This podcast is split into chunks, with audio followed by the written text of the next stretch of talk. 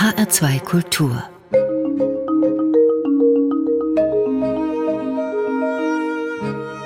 Doppelkopf mit Stefan Hübner. Vögel sind es, die ihn beseelen und beflügeln, wobei es da nicht unbedingt nur die Allbekannten sein müssen, wie Amsel, Drossel, Fink und Star.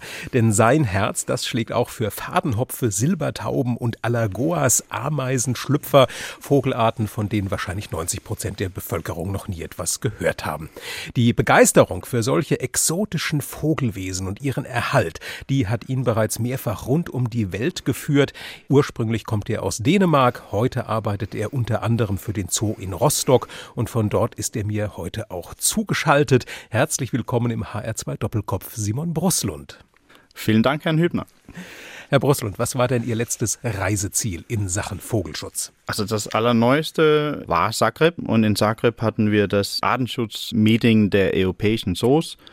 Die wissenschaftlich geführten Zoos in Europa, die sehen sich selber schon mittlerweile als eine Artenschutzorganisation.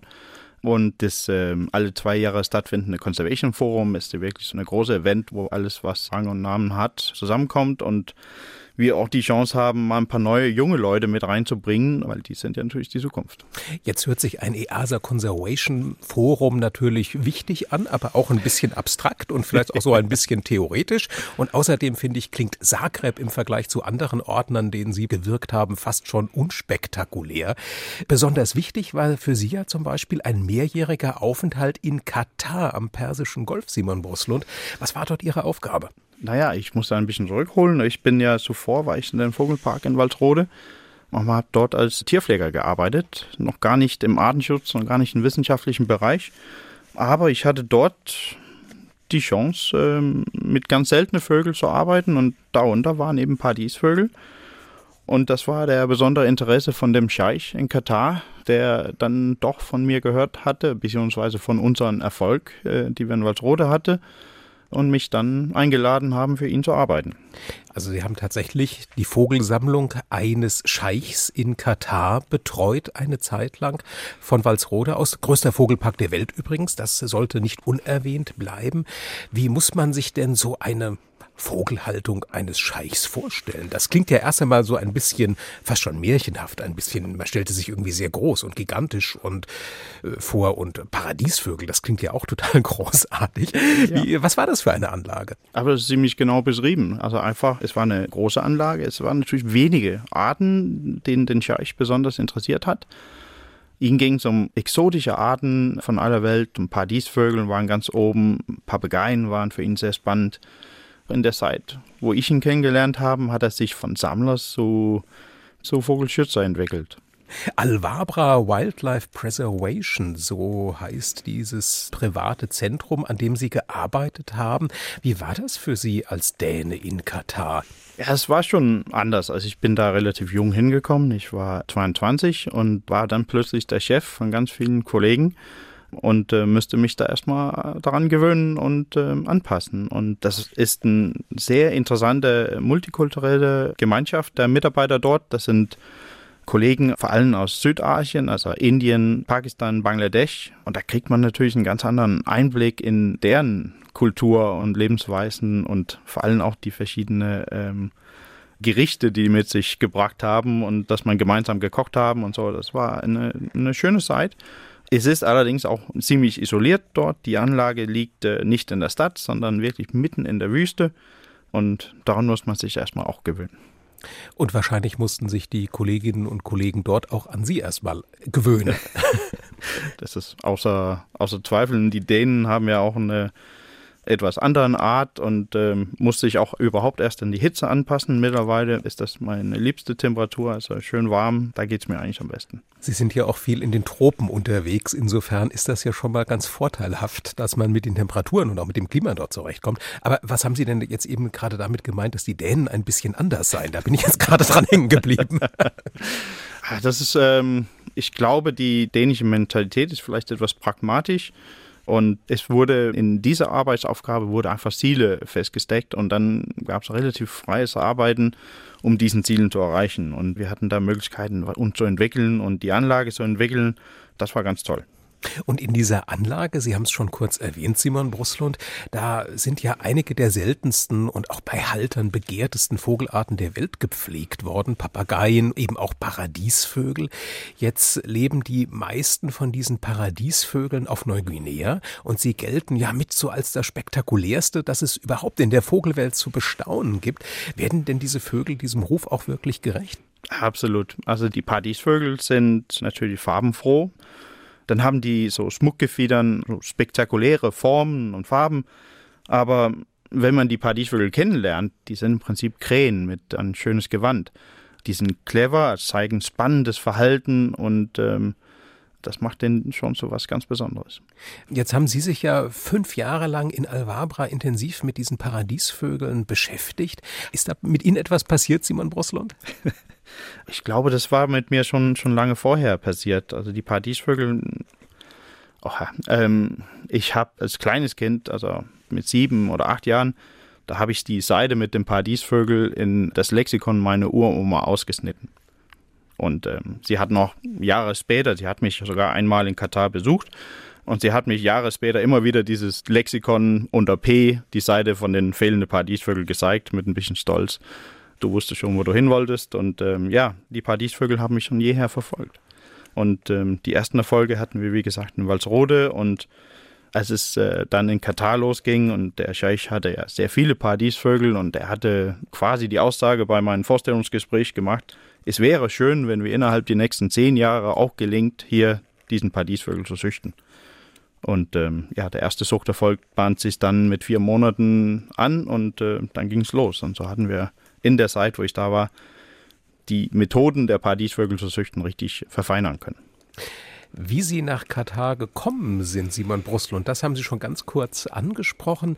Aber vor Katar gab es natürlich noch eine ganze Reihe anderer Dinge in Ihrem Leben. Danach dann natürlich auch. Und was das so alles war, darüber reden wir gleich weiter. Denn jetzt kommt der erste Musikwunsch, den Sie in diesen HR2 Doppelkopf mitgebracht haben. Was werden wir da denn hören? Oha, also ich bin eigentlich eine musikalische Niete.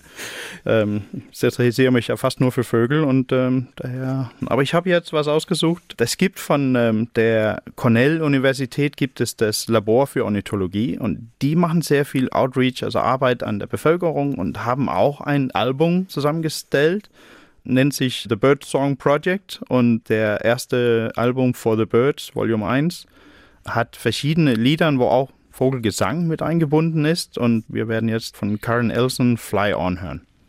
Ah,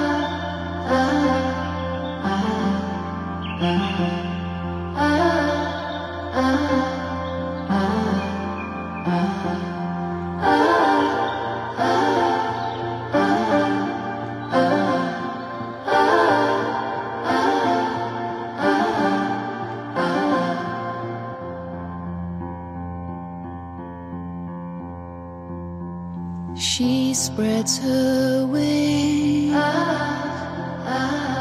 The song that she sings, the truth that she knows.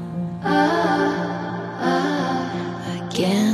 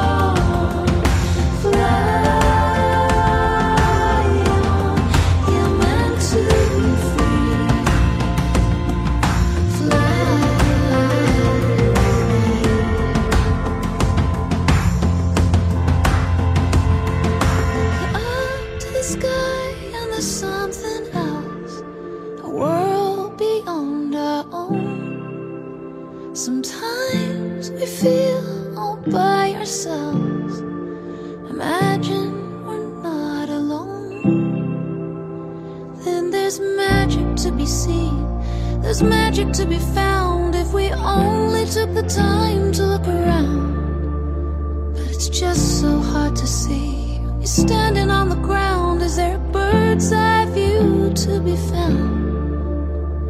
And just listen to the sound of the birds singing.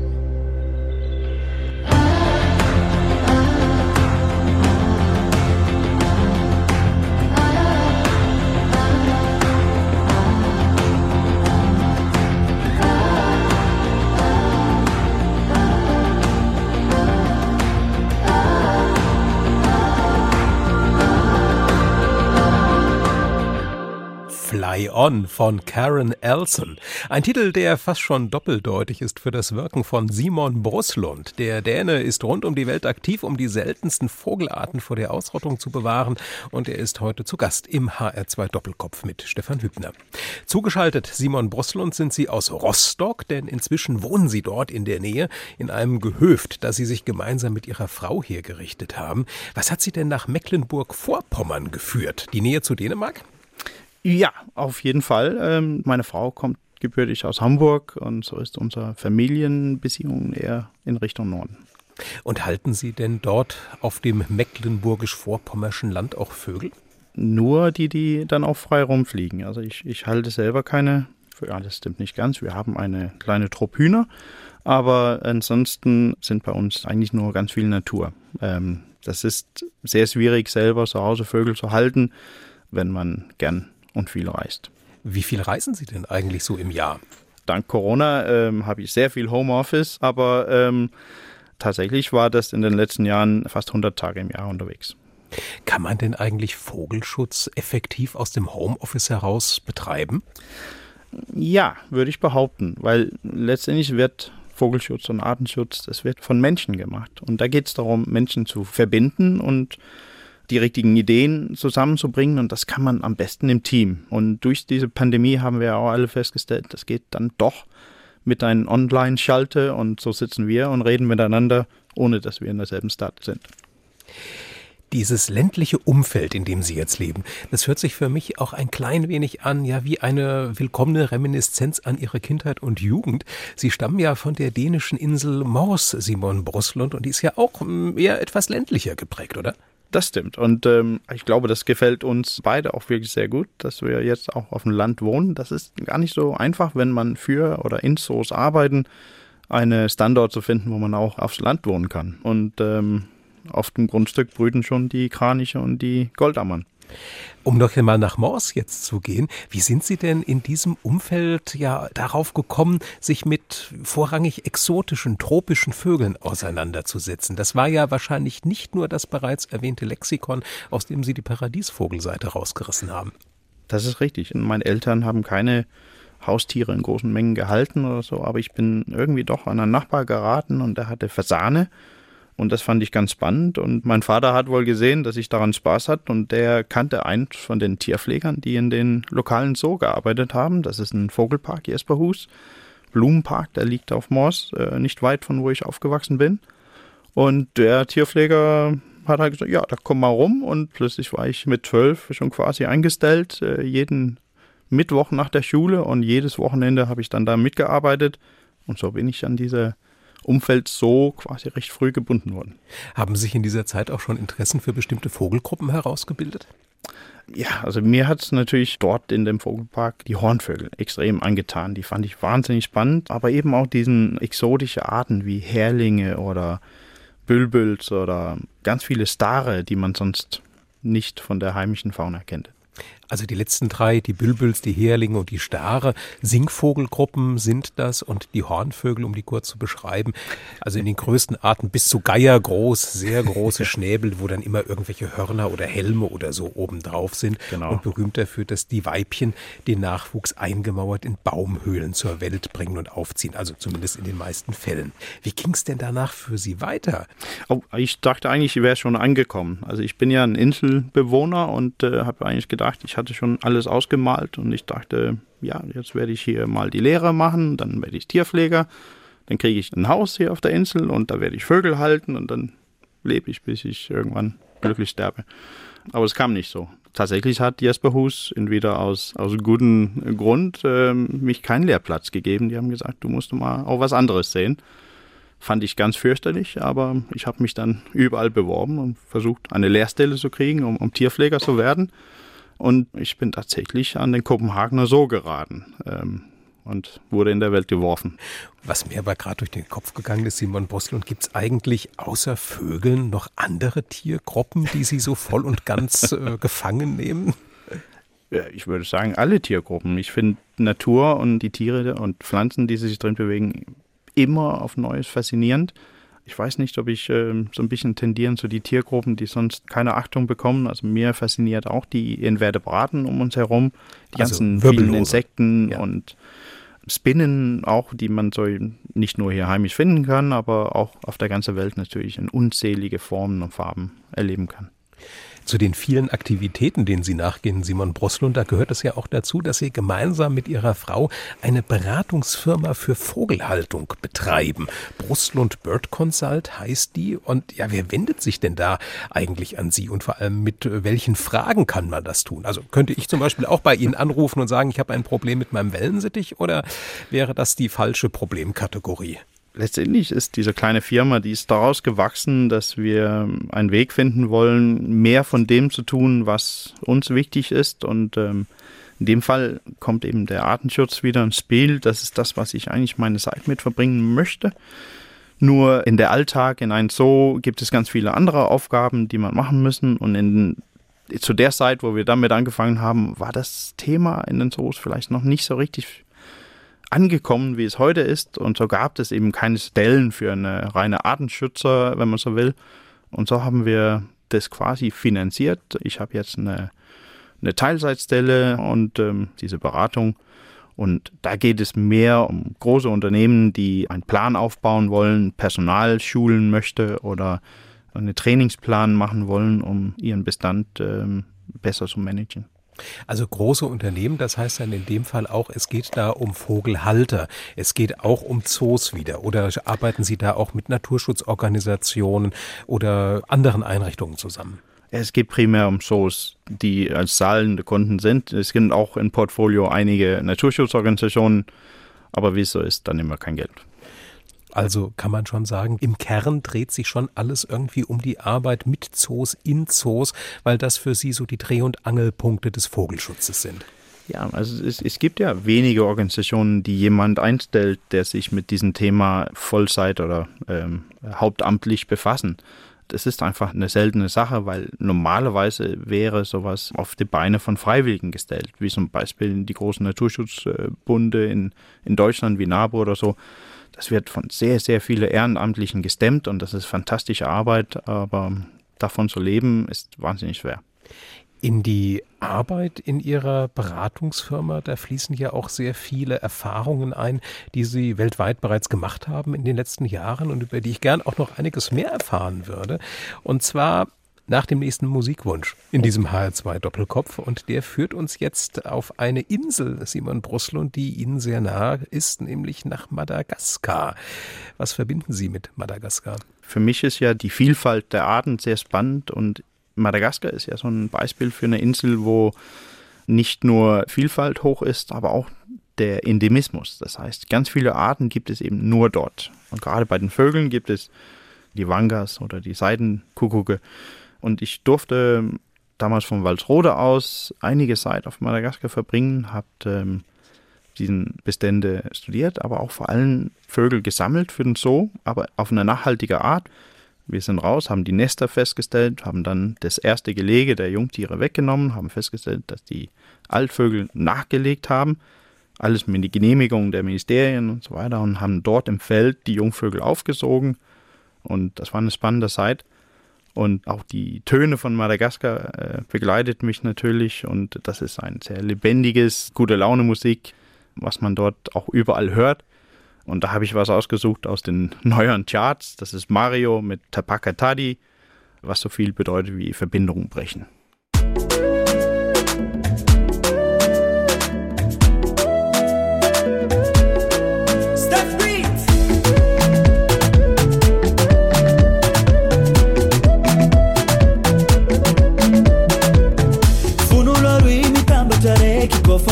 an-tragno na mafiniady miara-mijaly de miara-migokany mamy.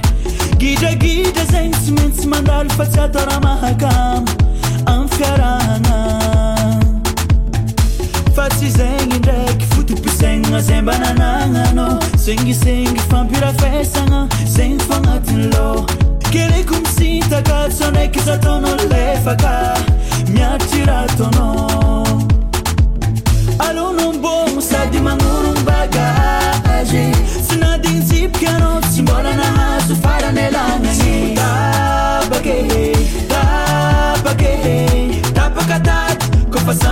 tsiasikare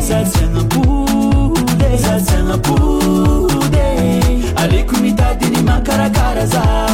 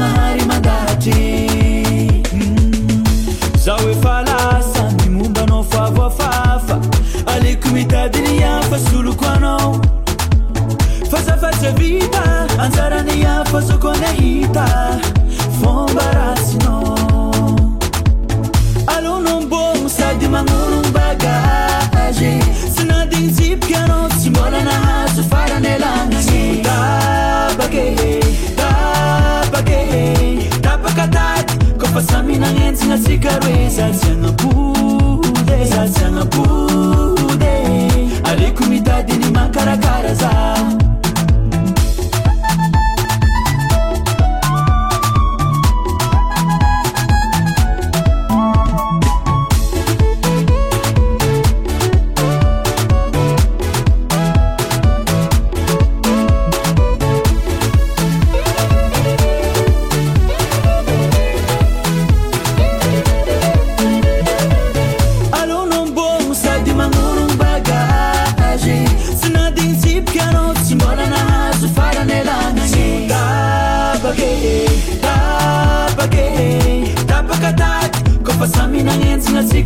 zatsiagnampode zatsiagnampode aleko mitady ny makarakara za tapake tapake tapaka tady kofa samynagnenjina tsika roe zatsiagnampode zatsiagnampode aleko mitady ny makarakara zao.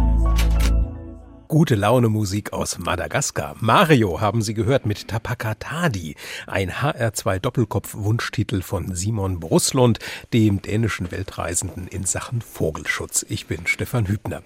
Und wenn Mario in Tapakatadi über das Brechen von Verbindungen singt, dann hört sich das ja unglaublich positiv an, was nahelegt, so ein Perspektivenwechsel, der kann eben auch sehr viel Gutes bewirken. Und das möglicherweise auch in Südostasien, denn mit der dortigen Vogelfauna beschäftigen Sie sich, Simon Bruslund, ganz besonders intensiv. Sie ist sehr artenreich. Sie haben die Nashornvögel schon erwähnt, die Stare, die Häherlinge, die Bülbüls. In was für einer Situation befinden sich denn all diese südostasiatischen Vögel, da Sie sich so intensiv mit ihnen beschäftigen? Ja, wir haben ja vor ein paar Jahren den Begriff der asiatische Singvogelkrise gegründet und das sind natürlich die üblichen Verdächtigen, der Lebensraumverlust, der Verlust von Nahrung durch Nutzung von Pestizide und so weiter, der die Insektenwelt betrifft. Aber es kommt einfach einen sehr großen Bedrohungsfaktor hinzu und das ist in den letzten 20 bis 30 Jahren ein zunehmender Verbrauch dieser Vögel. Also die werden als äh, Haustiere gehalten und zwar in kleine Käfige werden die ins Wohnzimmer eingestellt oder in, in, an der Terrasse aufgehängt und dürfen dann singen und dann gibt es noch die Gesangswettbewerbe, das sind die etwas energischer, fanatischer Vogelhalter, die dann äh, mehrere Vögel in der Regel halten und die dann in verschiedene Wettbewerbe immer aufstellen. Und diesen Wettbewerben sind wahnsinnig populär. Jedes Wochenende, jeden Sonntag gibt es einen solchen Wettbewerb.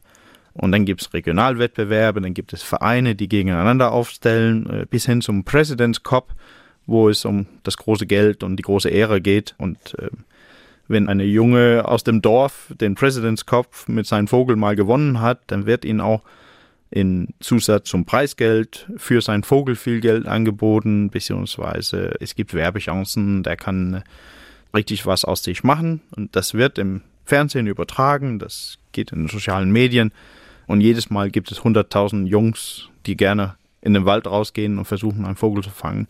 Und das betrifft die Vogelwelt dort enorm.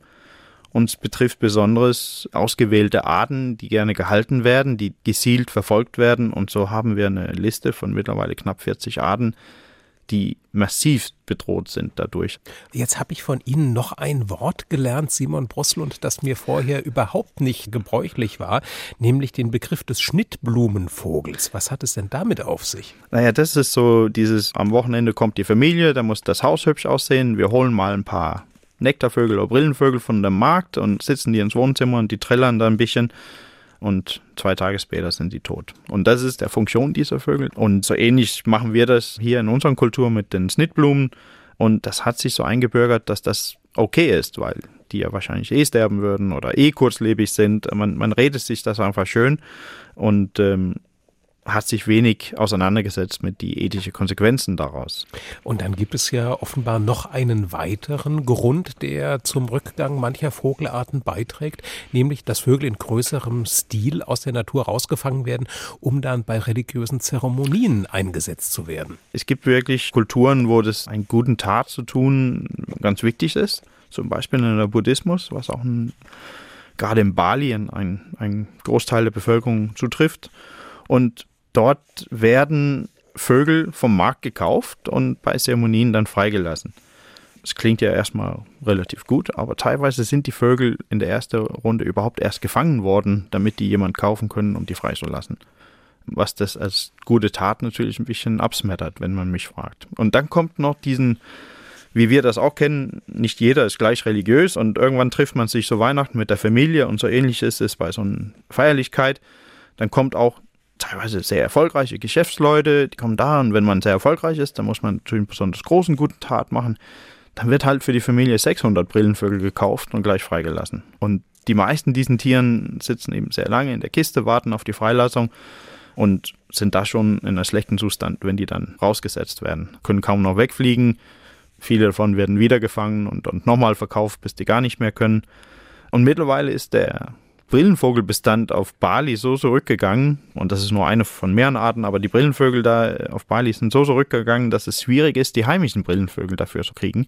Und so werden auf äh, einen benachbarten Inseln Borneo eben Brillenvögel gefangen, die in anderen Art oder Unterart sind, und die werden dann auf Bali freigelassen in großem Stil. Die sind natürlich am falschen Ort führen vielleicht zu ganz andere ökologische Probleme für die Gesamtbestände. Brillenvogel im Übrigen, um da ein Bild mit zu verknüpfen, ja. kleine grünlich gefärbte Vögel, sehr, sehr lebhaft, mit einem weißen Ring ums Auge, der für den Namen verantwortlich ist. Wenn Sie jetzt erzählen, Simon Bruslund, dass da durchaus eine Familie mal 600 von diesen kleinen Brillenvögeln, so spatzengroß etwa sind die ja, kaufen und dann freilassen kann, über was für Vogelzahlen reden wir denn da, die in Süd Südostasien so in diesen kommerziellen Verläufen drinne sind. Es gibt kürzlich eine Studie, da hat ähm, der Arbeitsgruppe herausgefunden, die haben halt äh, eine repräsentative Abfrage bei Menschen in Java gemacht. Java ist für uns das Epizentrum der Vogelhandel und auf Java gibt es eben 96 Millionen Haushalte. Von diesen gehen wir davon aus, mit ziemlich großer Wahrscheinlichkeit, dass über ein Drittel Vögel halten.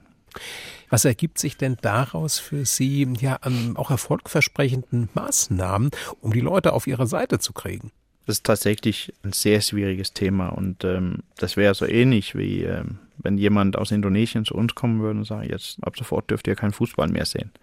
Und so ist es, das sind ja alles Leute, die eigentlich Vögel mögen und wertsetzen und, und eigentlich nicht möchten, dass die für ihren Kinder oder Großenkeln nicht mehr zu sehen sind so das zu zeigen, dass es tatsächlich ein Problem wird, wenn wir so weitermachen, ist ganz wichtig. Nur, das wird nicht so schnell eine Wirkung zeigen, dass wir die Vögel dann dort alle retten können. Und so haben wir als Notfallmaßnahme Erhaltungszuchtzentren vor Ort in Indonesien aufgebaut, für die Bedrohtesten der Bedrohten. Und da geht es eben darum, dass wir diesen Sicherheitsnetz Bestände aufbauen, also ein Restbestand, was noch zu retten ist, doch in menschlicher Obhut aufnehmen und äh, versuchen, die zu züchten und zu halten, bis die irgendwann, hoffentlich bald, wieder ausgewildert werden können, um, um die Bestände dauerhaft noch zu sichern. Die Gesetze in Indonesien sind schon da. Das ist nicht so, dass es legal ist, einfach diesen geschützten Arten aus dem Wald zu fangen, sondern da gibt es Verbote gegen und die werden nur nicht in den Umfang umgesetzt, wie die sein müssten. Wenn Sie in eigens erbauten Zuchtzentren auch eine Erhaltungszucht betreiben möchten für bedrohte asiatische Vogelarten, wie kommen Sie dann an diese Vögel, mit denen Sie dann züchten, ran? Recherchieren Sie im Internet und schauen, wo wird vielleicht irgendwie etwas angeboten und versuchen dann diese Vögel dann dem Markt zu entziehen? Oder gehen Sie da auf die berühmt-berüchtigten asiatischen Vogelmärkte? Also es ist ja tatsächlich ein schwieriges Thema, weil wenn wir gemeinsam feststellen, jetzt ist es aber ganz kurz vom, vom Schluss und da werden wohl möglich die allerletzte der Art auf dem Markt angeboten, haben wir auch Fälle gehabt, wo wir dann einfach rausgegangen ist und die gekauft haben. Aber das ist eine Sache, die wollen wir natürlich dann nicht machen, wenn das Kaufen der Vögel dazu führt, dass die wieder rausgehen und den nächsten Vogel fängt. Also wird, wenn möglich, immer dann verbunden mit äh, ein potenzielles Bekehren diesen Leuten oder eben mit den Behörden zusammen, also eine, quasi eine Beschlagnahme der Tiere.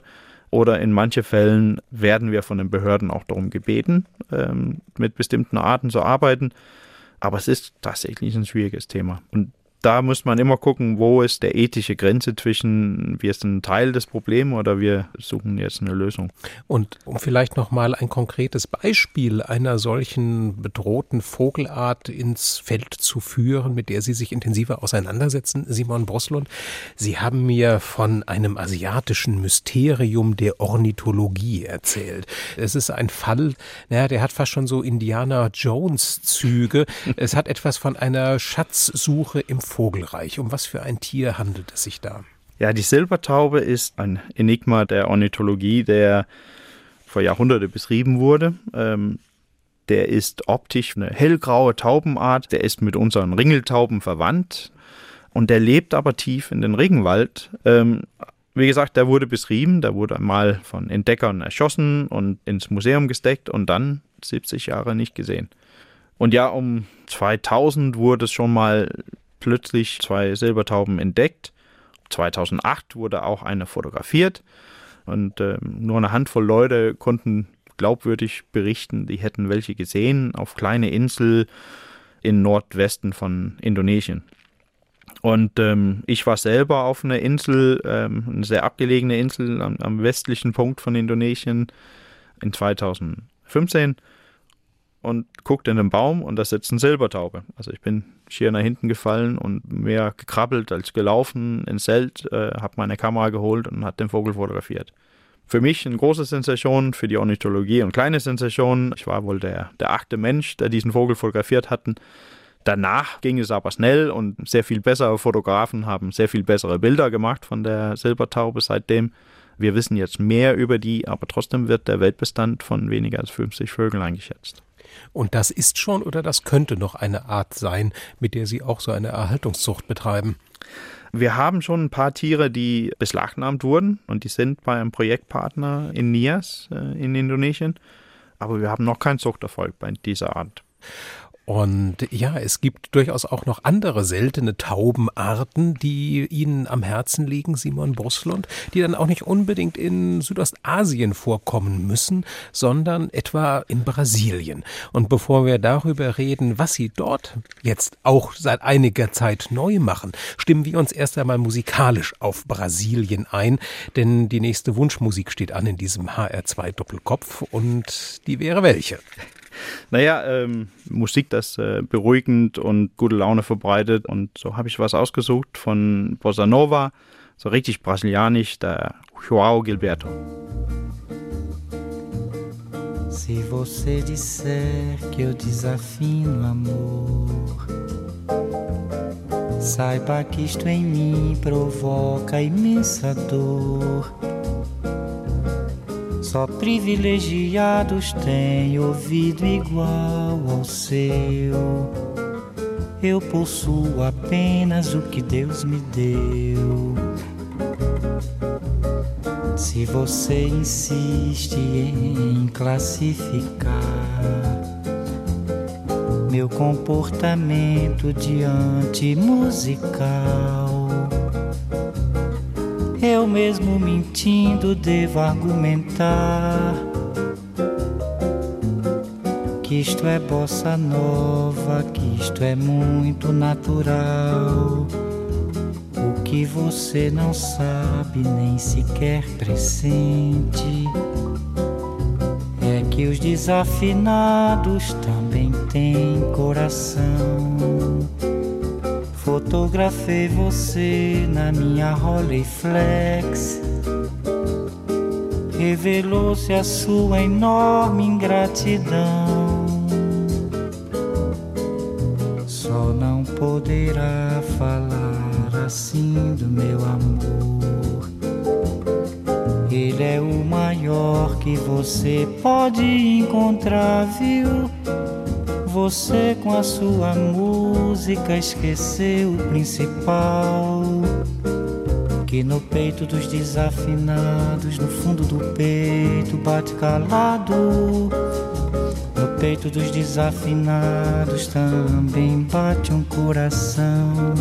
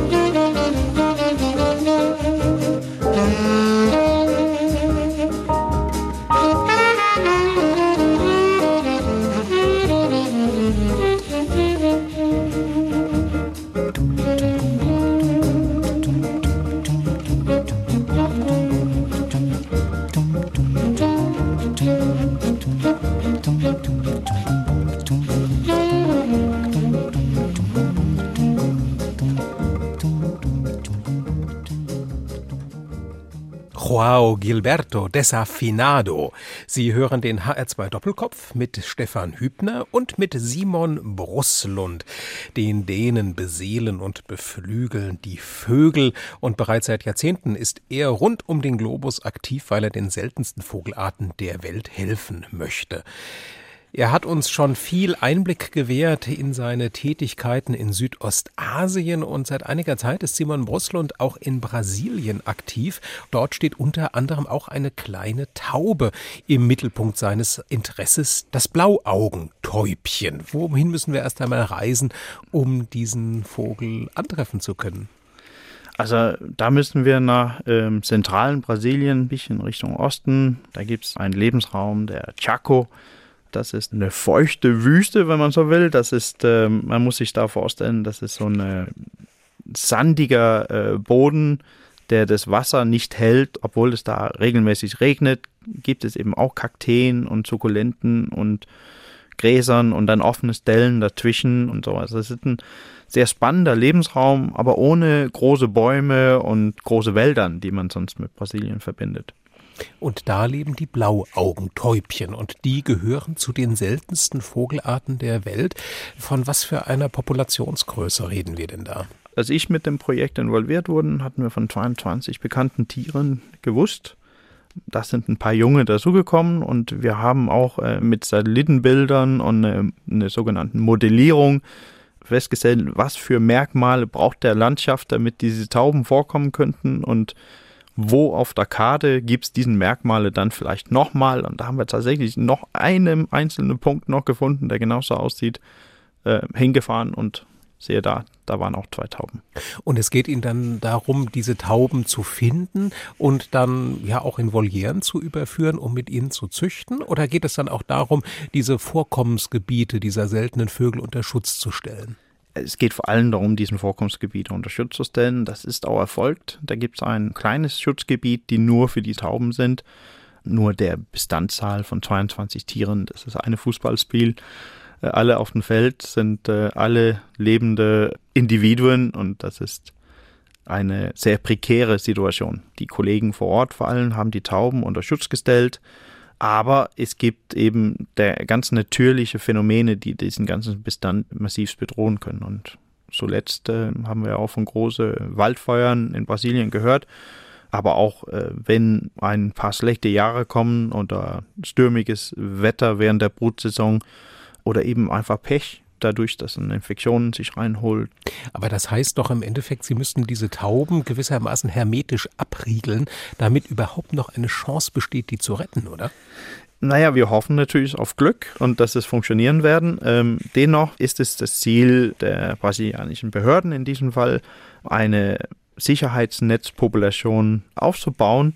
Und dafür sammeln wir, entwickeln vor Ort die Expertise bei den Kollegen, dass die lernen, auch diesen kniffligen Teilen der Handaufzucht und der ähm, Haltung diesen Tauben zu meistern, dass dann, wenn wir die ersten Eier von das erste Gelege diesen Tauben mal wegnehmen, dass das auch alles glatt läuft und wir können dann eine Parallelpopulation zu der bestehenden Wildpopulation aufbauen. Gibt es eigentlich Vogelarten, die noch seltener sind als diese Blauaugentäubchen oder ist das jetzt schon ja das traurige Ende der Fahnenstange? Nee, das gibt noch viel seltener, befürchte ich. Und, und gerade in Brasilien gibt es ja Gegenden, gerade wenn man ein bisschen weiter nach Osten fährt, in der atlantische Regenwald, das ist ein einmaliger, also ein wirklich interessanter Lebensraum. Das heißt, es gibt dort ganz viele Endemiten, die es nirgendwo anders gibt, wie in Madagaskar. Und das sind eben Arten, die anders sind als die, die man in den anderen Regenwäldern findet. Aber leider Osten Brasiliens, das sind auch die Gegenden, wo Rio de Janeiro und Sao Paulo liegt. Also es ist sehr dicht besiedelt, so dass die Lebensräume sehr stark schwinden. Und wir sprechen jetzt davon, dass es weniger als 4% der ursprüngliche Ausmaß an Wald in dieser Gegend gibt. Und diesen kleinen Restbestände geht es eben zu schützen. Und dort sehen wir die höchsten äh, Zahlen an Aussterbungsraten für Festlandarten weltweit. Und dort sind Sie aber auch aktiv. Dort haben Sie sich auch bestimmte Arten rausgepickt, wo Sie sagen, hm, da müssen wir unsere Bemühungen intensivieren. Ja, und da eben ist eine der Arten, wo es richtig schwierig ist, das ist der Alagoas Ameisenschlüpfer. Und da müssen Sie sich vorstellen, das ist wie ein Zaunkönig im Blass. Und der Art ist in ein kleines Restwaldstück nur noch zu finden. Und da wissen wir von neun Tieren. Das hört sich jetzt aber wirklich hoffnungslos an. Ja, das ist wirklich schwierig.